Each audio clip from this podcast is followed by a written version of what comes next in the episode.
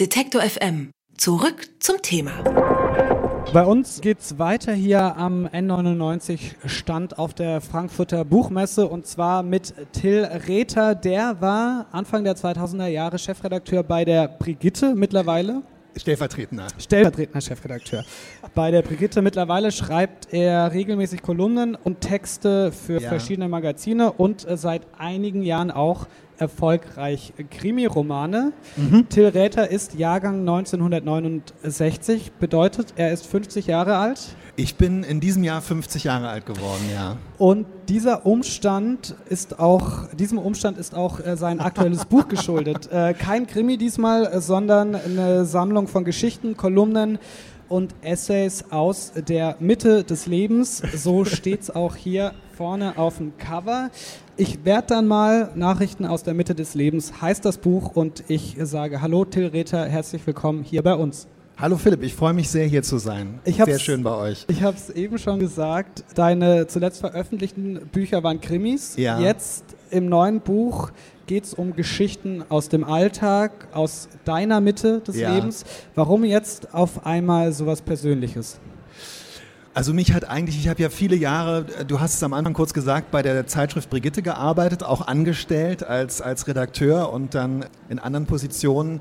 Ich schreibe immer noch sehr gerne für diese Zeitschriften der Brigitte-Gruppe, weil mich wahnsinnig diese, mich interessieren eigentlich so diese psychologischen Themen, die sich so in dem, im Nahbereich zwischen Menschen abspielen. Also sei es jetzt zum Beispiel, weiß ich nicht, so Beziehungskrisen, Freundschaft, diese ganzen Sachen.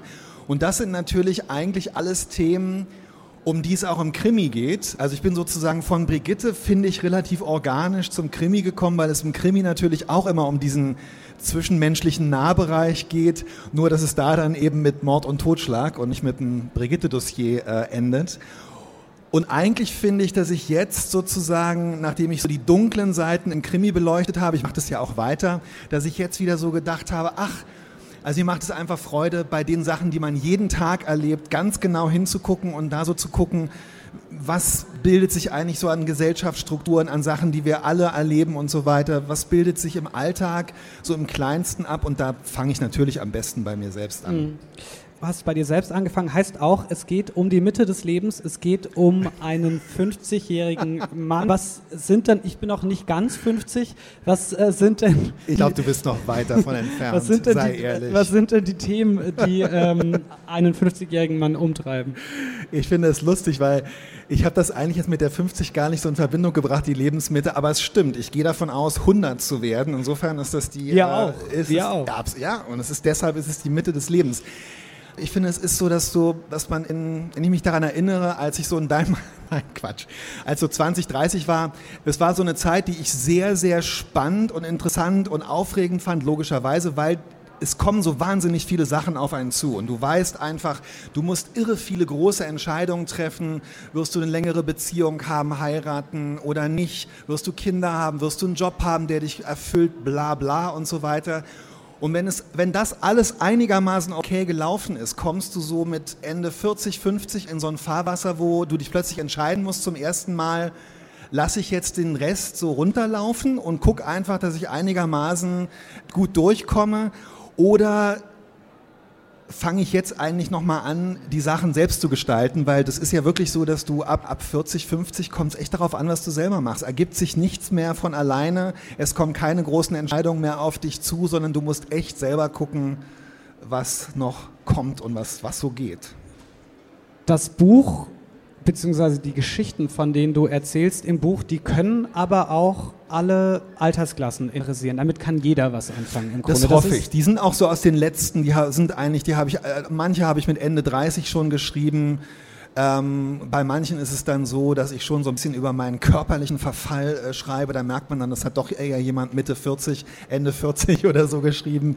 Es ist auch was anderes, ob man größere oder kleinere Kinder hat, aber so dieses ganz existenziell, finde ich, will man im Leben eigentlich wie bei so einer Party an der Wand stehen und eher so zugucken und sich darüber ärgern, was die anderen Leute machen oder rafft man sich nochmal so auf und geht so ein bisschen im übertragenen Sinne mitten rein.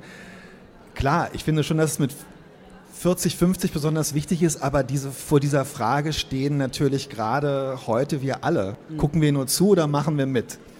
Deine äh, Kollegin Alena Schröter, mit der du für die Süddeutsche Zeitung, für das Süddeutsche Zeitung Magazin, ja, ja. die Kolumne, äh, die Sexkolumne Nackte Zahlen geschrieben hast, die hat zu deinem Buch folgendes getwittert. Ich weiß nicht, ob du den Tweet kennst.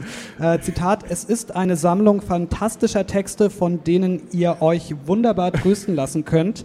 Ich habe es ausprobiert und es klappt hervorragend. Das hat Alena geschrieben. Das hat Alena Ja. geschrieben, genau. Was kann dein Buch denn trösten? Ich freue mich wahnsinnig darüber, was Alena geschrieben hat, auch wenn es natürlich ein bisschen übertrieben ist. Ich glaube, dass wenn man eine Kolumne in Zeitschriften oder eben auch so te persönliche Texte im Buch schreibt, ich glaube, dass man sich immer anbietet als so eine Folie, wo andere Leute sich abgleichen können. Und es ist, glaube ich, tröstlich, hoffe ich, so geht es mir jedenfalls, wenn ich über die Unzulänglichkeiten von anderen Leuten lese. Entweder du hast die Reaktion, ah, guck dir den Typen an, dem geht's genauso wie mir, oder du kannst sagen, äh, nee, das kann ich überhaupt nicht verstehen, so schlimm ist es bei mir nicht oder so. Also ich hoffe, du hast auf zwei Arten, entweder man findet sich wieder und ist nicht allein, oder man kann sich abgrenzen und kann sagen, okay, wenigstens den und den Aspekt meines Lebens habe ich unter Kontrolle. Wenn, mir, wenn ich sowas lese, finde ich schon tröstlich, muss ich sagen. Jetzt habe ich mich eigentlich äh, als allererstes gefragt gehabt, ähm, als ich das Buch in die Hand bekommen habe und den Titel gesehen habe, ich werde dann mal Punkt, Punkt, Punkt. Was wirst du denn mal? Oh ja, du, das ist die Frage. Das ist aber genau halt das, was ich meine. Man steht dann irgendwann vor der Frage, ich werde dann mal jetzt ewig hier weiter auf dem Sofa sitzen bleiben. Ich werde dann mal immer schwerer oder ich werde mich dann noch mal irgendwie aufraffen oder so. Das ist genau diese Frage und ich hoffe, wenn du mich ganz persönlich fragst, Ja. äh, ich werde dann mal hoffentlich immer besser mit meinen äh, Unzulänglichkeiten klarkommen, meinen Frieden mit den kleinen Sachen machen und da nochmal angreifen, wo ich es kann und wo es auch was bringt. Wer also was äh, zum Hinwegtrösten braucht oder einfach Geschichten aus Wer der, nicht? Aus der Mitte des Lebens äh, lesen möchte, der sollte sich das neue Buch von Till Rether kaufen. Ich werde dann mal Nachrichten aus der Mitte des Lebens, heißt es, erschienen im Rowold äh, Verlag. Es kostet 12 Euro. Till, vielen Dank für deinen Besuch. Vielen herzlichen Dank. Danke, Philipp. Schön hier zu sein. Alle Beiträge, Reportagen und Interviews können Sie jederzeit nachhören im Netz auf detektor.fm.